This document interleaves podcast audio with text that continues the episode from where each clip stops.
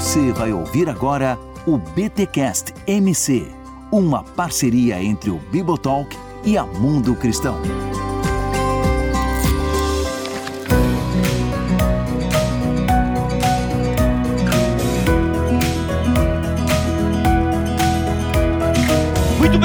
Muito bem. Começa mais um BTcast MC o de número 24. Eu sou Rodrigo Bibo e, como diz aquela canção, quero ser como criança, te amar pelo que és. Quem canta isso? É David Keelan? David Keelan, David Rapaz, Keelan. David Keelan, quanto tempo, hein? Já eu vou com o Nelson Mandela, Ó. saudoso Nelson Mandela. Não existe revelação mais nítida da alma de uma sociedade do que a forma como ela trata as crianças. Eita, olha aí, Nelson Mandela, hein? Nelson Mandela. E, o Bonhoeffer disse algo parecido também, porque sempre que tem alguma tragédia com criança, a galera tá citando Bonhoeffer, mas olha, ó, a do Nelson Mandela, show de bola. Será que o Nelson Mandela leu Bonhoeffer? Já pensou? Não, acho que não, acho que não.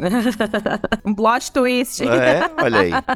E eu sou Letícia Ribeiro e deixai vir os pequeninos, porque deles é o reino dos céus. Muito bom. Estamos aqui com o Valdir, que já é da casa aqui do BTcast MC, e a Letícia, minha amiga aqui, companheira da Onda Estreando. Dura Joinville, estreando aqui no BTcast. E aliás, por conta de, eu vou contar já no, vou contar já na abertura desse programa aqui, já vou entregar. Quando a Mundo Cristão me mandou o livro Fazendo Teologia de Olho na Criança, eu falei: "Ah, Ministério Infantil". Nem li nada, só olhei o título. Falei: "Ah, que legal, o Valdir escrevendo, né, para é sobre Ministério Infantil". Já liguei pra Letícia, Letícia, o livro tal, pá, pega aqui o PDF e não passa pra ninguém esse PDF, pelo amor de Deus. Não sei o que tal, tal. E, mano, aí fui me preparar pro podcast. Cara, não é bem sobre Ministério Infantil, né? Letícia, e aí? Ela, ah, não é, mas eu tô amando o livro e eu topo participar. Então, simbora, simbora. Simbora que aí já dá, já dá caldo, né? E tem uma certa ligação também, né? Enfim, Sim. tem uma certa ligação, não é? Eu, eu até quero errar, mas eu acabo acertando. É impressionante. Eu- é impressionante, é impressionante. É Deus que cuida desse podcast mesmo, só pode.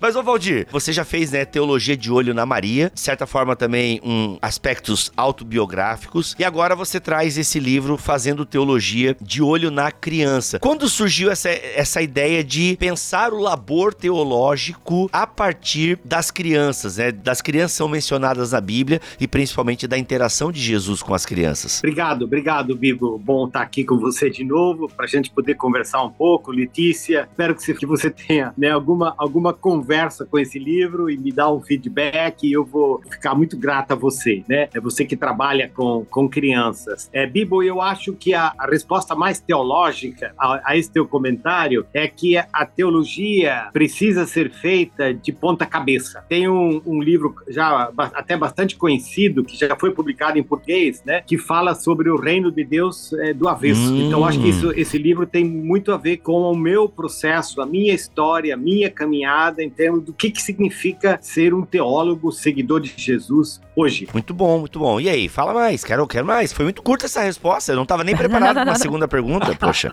Tu não- não estava Não preparado. tava. Não, veja, esse livro realmente ele tem umas dimensões que a gente chama autobiográficas, porque eu, eu aprendi com um, com um autor, ele chama Friedrich Büchner, né? E ele diz assim: toda teologia é autobiografia. Toda teologia é um pouco uma visita para os recônditos da alma e a partir dos recônditos da alma, uma conversa com a revelação. Então, assim, teologia ela precisa e ela quer conversar com a alma. Boa, ela quer boa, e precisa boa. conversar com comigo e com o outro. Agora, eu acho que tem uma história para isso. Eu ia comentar o seguinte, que apesar de não ser um livro para Ministério Infantil, o primeiro impacto que se tem ali é porque quando a gente fala de criança, a gente sempre tem uma perspectiva de cima para baixo. E eu acho que quando inverte essa lógica, né, e a gente começa a pensar, isso mexe com a estrutura, né? Então, foi bem isso que tu, com a primeira coisa que tu comentou ali, né, de fazer a teologia invertida, né, de, de, de o reino ser invertido, foi o primeiro impacto que eu tive ali quando eu li, né? Então, isso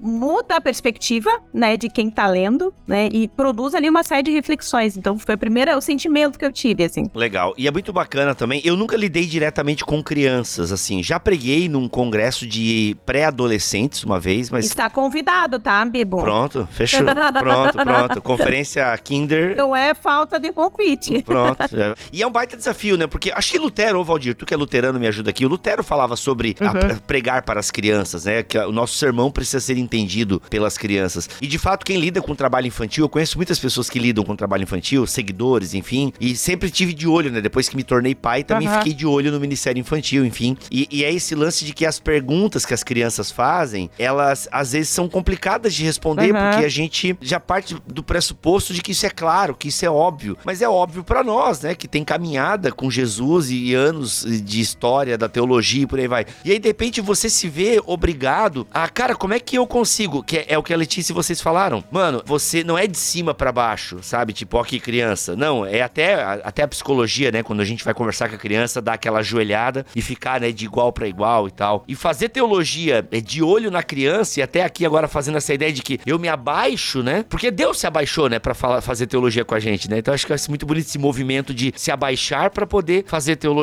E acho que a Uhum. criança, que é o que vocês têm falado, nos dá esse desafio de, cara, como é que eu torno isso compreensível para a criança? Explicar para a criança, né? O Uhum. mínimo que ela precisa saber sobre determinada coisa. Isso realmente nos humilha e nos desafia, né? Enquanto fazedores, enquanto pensadores da teologia. Eu tô aqui lembrando do Pequeno Príncipe, né? Um clássico. O, o Pequeno Príncipe lá tem uma expressão que fala, né? A criança dizendo é muito difícil lidar com os adultos, eles não entendem as coisas, né? Que é um pouco também disso que você falou, né, Letícia? Como Isso. inverter isso pra gente poder, de alguma forma, não apenas entender a criança, mas entender a nós mesmos. Quanto da criança ajuda pra nós, nos ajuda, né? É Bíblia, eu trabalhei, você sabe da minha história com a visão mundial, e a visão mundial eu, eu trabalhei a nível internacional, né? Então é uma organização muito grande, né? Com milhões de crianças patrocinadas pelo mundo, né? E aí eu acho que alguns de repente não gostavam muito. Eu dizia, olha, eu acho que mais importante do que a visão mundial para as crianças são as crianças para a visão mundial,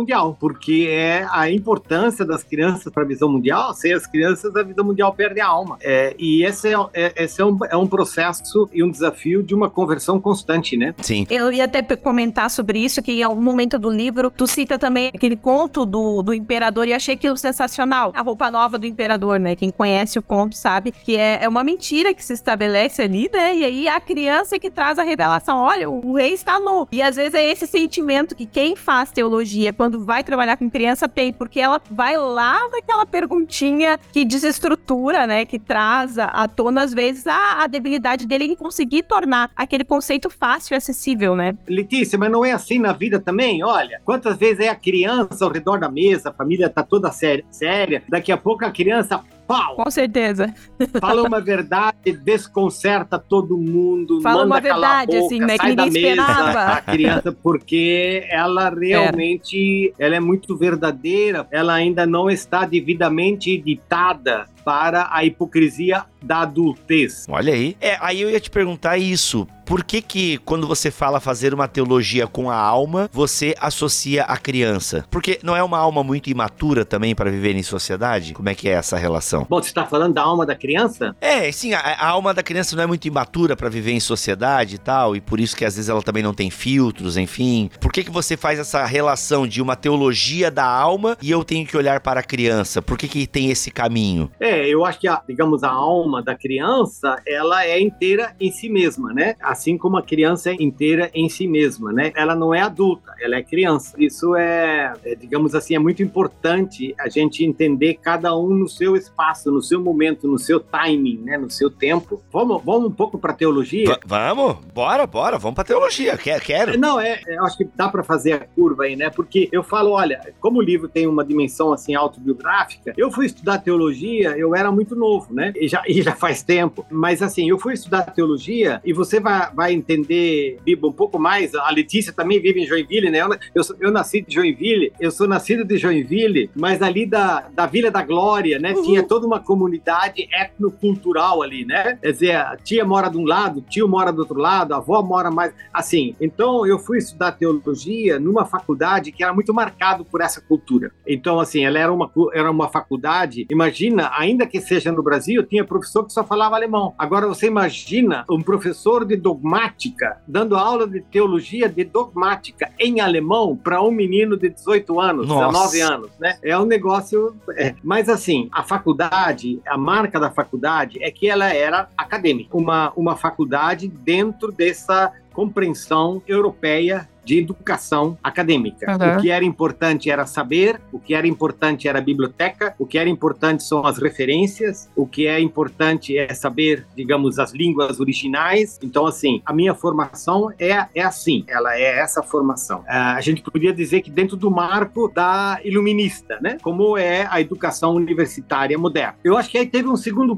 teve um, uma coisa importante, é que eu era pietista. O que quer dizer isso, né? Eu era da, da missão evangélica União Cristã, aí do sul do Brasil, de Joinville, uhum, de São uhum. Bento do Sul, daqueles arredores aí, né? Então, a primeira pergunta é, puxa, como é que essa fé vocacional, essa fé, entre aspas, né, infantil, é, dialoga com essa teologia acadêmica? E, de fato, os estudantes mais antigos, lá na, na faculdade, eles diziam, olha, vamos destruir essa fé infantil desses novatos aí, né? Eita. Né? Porque a gente era essa, essa fé infantil. Então, assim, mas como é que a minha fé vai dialogar com essa teologia acadêmica? Né? Acho que essa é uma, uma primeira pergunta, e que é uma pergunta muito presente, digamos, até hoje, né? Sim, sim. Aí uma segunda experiência para mim foi que a gente conheceu a Aliança Bíblica Universitária, que é um movimento de universitários a nível do Brasil, e eles vieram fazer contato com a gente, e a gente era estudantes de teologia. Então, assim, foi toda uma descoberta de um mundo, né? Quando o pessoal fala, quando eu penso na minha história, ela tem muito a ver com essa experiência, que de repente eu comecei a olhar e ver uma, uma sociedade para além dos meus muros, né? Para além da minha etnia, uma outra realidade. Eu fui começando a descobrir, descobri o Brasil, para falar a verdade. E descobri o Brasil muito também a partir desse tour da Aliança Bíblica Universitária, de ônibus, né? E me deu uma compreensão de realidade. Então, aí vem a segunda pergunta: como é que a nossa teologia conversa com a realidade, conversa com o mundo? E com a realidade latino-americana, né? Esse, exatamente porque a partir daí eu comecei a conhecer países da América Latina e eu comecei a perceber os mentores em teologia dizendo, gente, a realidade importa. Se você não, não consegue ter uma teologia que conversa com a realidade, você está alienado, você está fora. Por exemplo, os nossos mentores, eu fui fazer um curso de um mês de formação em Lima, no Peru. Os nossos mentores nos levaram para a Universidade São Marcos. A Universidade São Marcos, eu acho que ela é a, é a primeira universidade da América Latina, quer dizer, é uma universidade histórica, mas foi aqueles anos onde o marxismo era extremamente forte, as paredes estavam todas pintadas, os, os alunos eram agressivos, os alunos, a fé cristã para eles era ópio, era alienação, o sonho era revelação. E aí a gente estava exposto, vamos conversar, o que, que você tem a dizer? Então, acho que essa foi uma experiência muito importante é, na minha vida, né? Uhum. Como que a teologia conversa com a realidade. Tu sentiu um abismo da academia para a realidade na tua experiência? Muito, muito, sabe? Até porque a, a faculdade de teologia, onde eu, onde eu estudei, ela naquela época, claro, isso ainda era, era diferente, né? Mas ela era muito uma ilha, né? A localização dela, né? É no Morro do Espelho, né? Então, é, você estava numa ilha. Eu estudei num sistema ainda de internato, né? Você dormia na faculdade, você comia na faculdade, você ia na biblioteca na faculdade, os teus amigos eram da faculdade. Então, é, Zebubeia, você tem uma cabeça inchada, cita teólogos europeus, mas você não consegue conversar com a, a realidade, com os dramas da vida, né? Uhum. Porque você está preparado para dar respostas para as quais não há perguntas e não consegue dar respostas para as verdadeiras perguntas porque você não consegue nem escutá-las e nem discerni-las.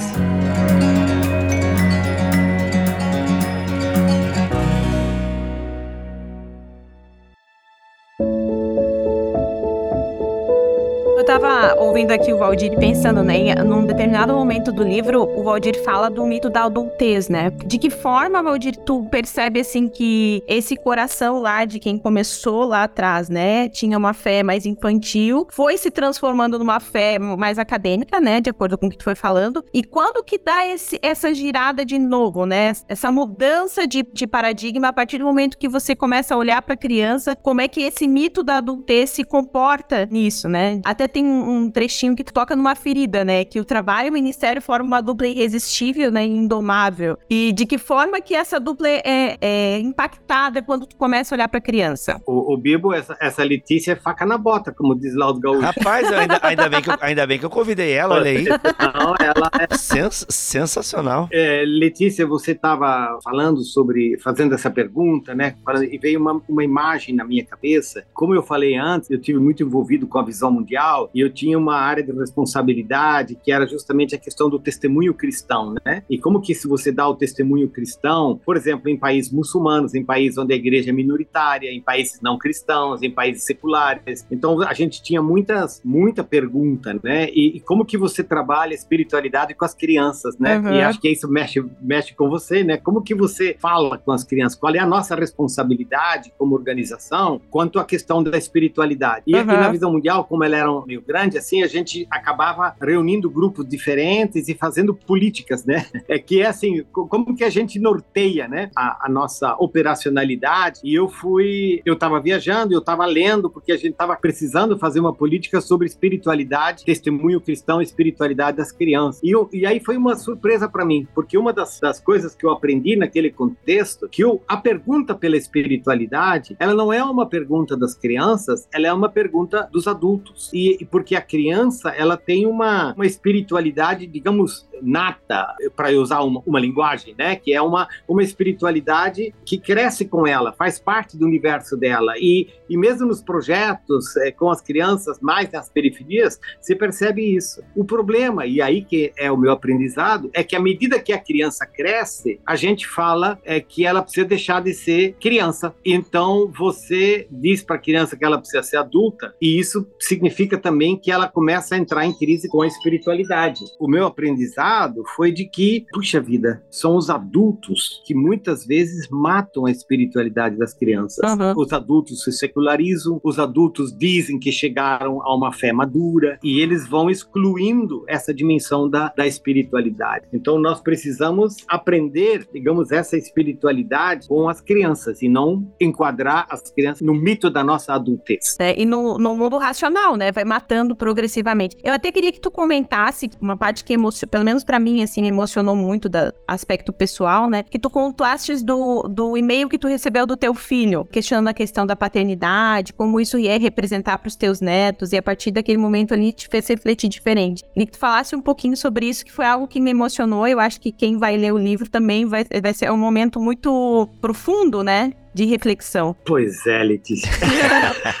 Não, porque quando a gente diz que a teologia é também é autobiografia, então a teologia é também um espaço de confissão, uhum. um espaço porque não existe autobiografia de fé sem confissão. Então eu diria que eu fui muito esse modelo de adulto eu uhum. preciso ser o pai provedor, eu preciso educar as crianças, elas precisam aprender a obedecer, eu preciso exercer disciplina, eu preciso criar um espaço onde elas se sentem acolhidas e seguras, mas é muito, foi muito um espaço de cima para baixo, né? Quer dizer, é, uhum. eu como pai, como adulto, é, olhando para as crianças. Então, hoje eu olho para essa minha experiência, a gente tem quatro filhos, né? E, e graças a Deus a gente pode conversar com os filhos filhos sobre isso, né? E aí outro dia um dos meus filhos falou: É, pai, você tá ficando mole, né? Ah, e, eu pensei que, graças a Deus, tô ficando mole, né? Não só porque eu tô ficando mais velho, mas, mas um pouco porque eu acho que é um processo de, de conversão. E eu acho que a segunda coisa perigosa, Letícia, pra, que aconteceu também comigo, foi essa coisa do ministério, sabe? Uhum. Porque eu, alguns anos da minha vida eu exerci o pastorado de igreja, assim, local, tá? Mas grande, a maioria da minha vida eu fui, eu, o meu ministério era em organizações como a BIU, Visão Mundial, outras organizações. Mas essa coisa do ministério, ela é uma coisa muito forte, né? E eu acabei, eu acho que eu acabei usando o meu ministério muitas vezes para encobrir a minha ausência e para encobrir a minha distância. E eu falo que é um dos, uma das coisas ricas, mas também uma das, das coisas que a gente, quando é mais velho, pode conversar e, e quem sabe até rir um pouquinho, uhum. mas é que a Cileda me protegia muito, né? A Cileda é minha esposa, então, quer dizer, eu viajava viajava muito, eu, eu voltava, tá cansado, né? Daqui a pouco vai viajar de novo. Então, a Celeda acabava me protegendo, o que também acabava aumentando essa,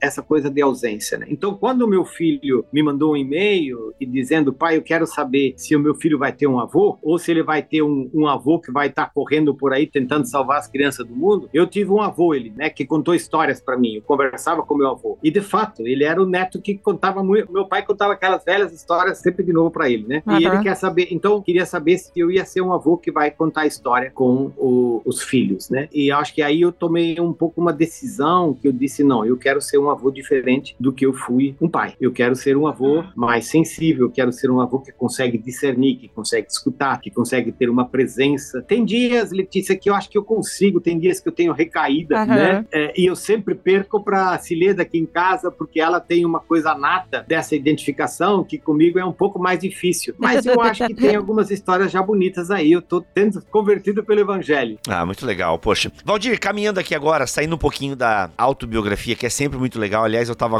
enquanto vocês falavam, eu voltei ali no e-mail para dar uma lida. E eu sou pai, né? Acho que é, é o grande dilema dos pais, enfim, a Letícia é mãe, é a presença na vida dos filhos, né? Ontem mesmo, enquanto na noite anterior à gravação desse podcast, eu meio que a, a Milena queria ficar comigo e eu vai dormir, vai dormir. Falei, pô, devia, eu devia ter deixado lá mais comigo. vai dormir, vai dormir, tá na hora de dormir. E ela queria ficar comigo, entendeu? Porque já me vê pouco, porque trabalho, né? Aí oito horas por dia, mais ou menos para mais. Faz a gente pensar, tentar acertar. A gente quer acertar com os nossos filhos, né? Até porque, não sei se foi a, a Karen Bomilcar ou você no seu texto, agora não lembro, é, fala que, meu, às vezes a vida adulta, né? Toda a vida adulta, ela é marcada e ela é, é ritmada na tentativa de resolver BOs e problemas da infância, né? Então, uhum. assim, tipo, quanta coisa que nos marcou na infância que foram erros de adultos, né? Infelizmente a gente sabe, né? E você que trabalha na visão mundial, a Letícia que trabalha com o Ministério Infantil, sabe da vulnerabilidade, né? Física, emocional, alimentar né? das crianças. Então, vulnerabilidade alimentar, olha, eu posso dizer para vocês que até rico comete, deixa a criança vulnerável, porque alimenta a criança de um monte de porcaria. Então tem a criança vulnerável alimentar que não tem o que comer e não come os nutrientes adequados para o seu desenvolvimento físico, intelectual, emocional. E tem a criança, o filho do rico que só come besteira, né? Que só come besteira. Tipo, criança pequena tomando Coca-Cola. Na minha opinião, erro gravíssimo, né? Mas enfim, cada um cria o filho do jeito que quer. Então, assim, a gente não quer errar com as crianças, né? Enfim. Mas agora, saindo dessa parte mais emotiva, como é que tu enxerga a relação de Jesus com as crianças, Valdir? Até pra gente caminhar pro final do nosso papo aqui, como é que tu vê agora a questão da teologia de Jesus com as crianças, que é algo que você fala no seu livro também? Então, eu, eu acho que uma das coisas que eu procurei fazer é dizer, puxa, quais são os textos que falam sobre crianças, especialmente agora nos evangelhos, né? Os episódios de Jesus, tá? E, e foi um pouco uma, uma surpresa, né? Uma surpresa porque, assim, eu tenho muitos anos de caminhada teológica, de Bíblia, mas você não enxerga as crianças, certo? Então, assim, caramba, precisa enxergar as crianças, elas estão aí, elas estão aí, e elas têm um lugar central na caminhada de Jesus. E per uma pergunta é, por que, que eu não vi isso antes? Por que eu não vi isso antes? Porque o meu olhar é, nesse sentido, é um olhar adultocêntrico, ou seja, é um olhar voltado em mim mesmo. Então, ao descobrir essas crianças, eu fiz o segundo passo e disse,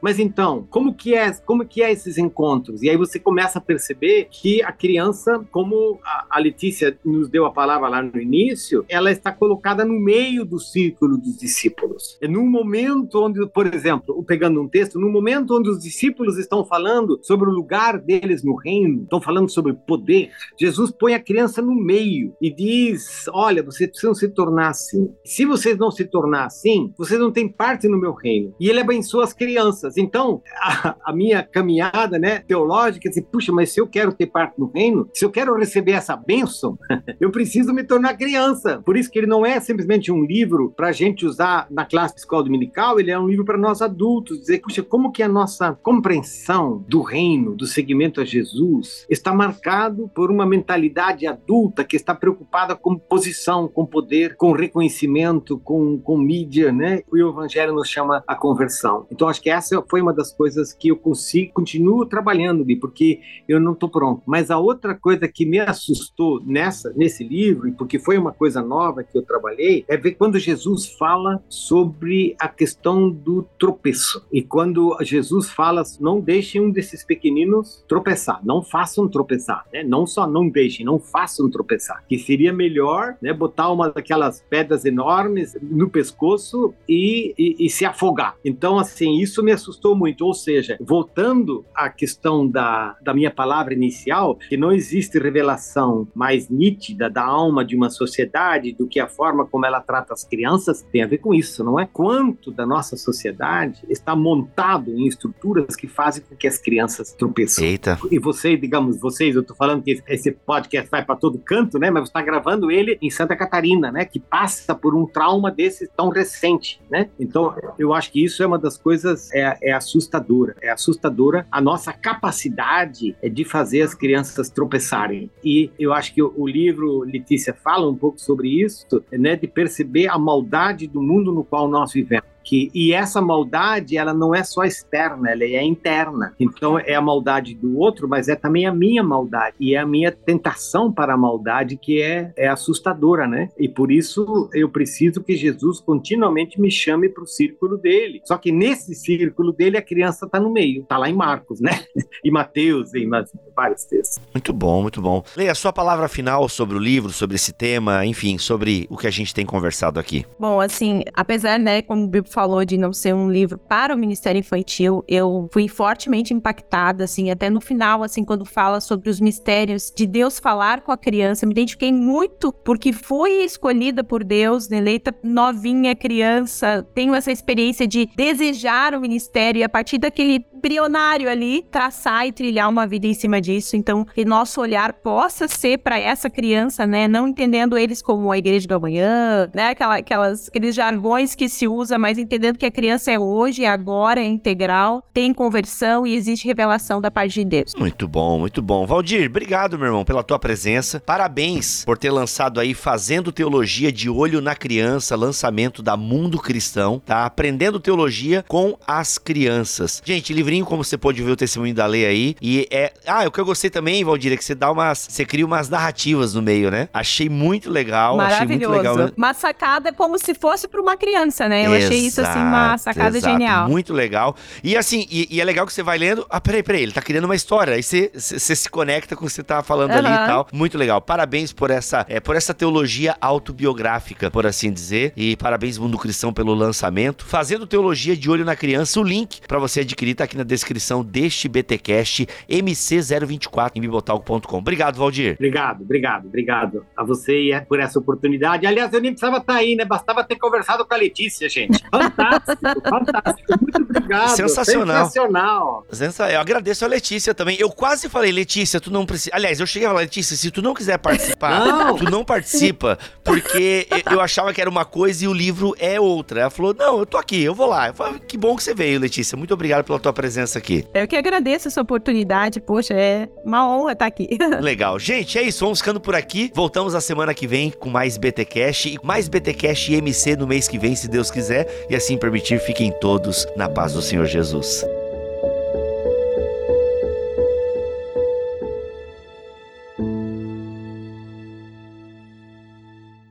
Este podcast foi editado por Bibotalk Produções.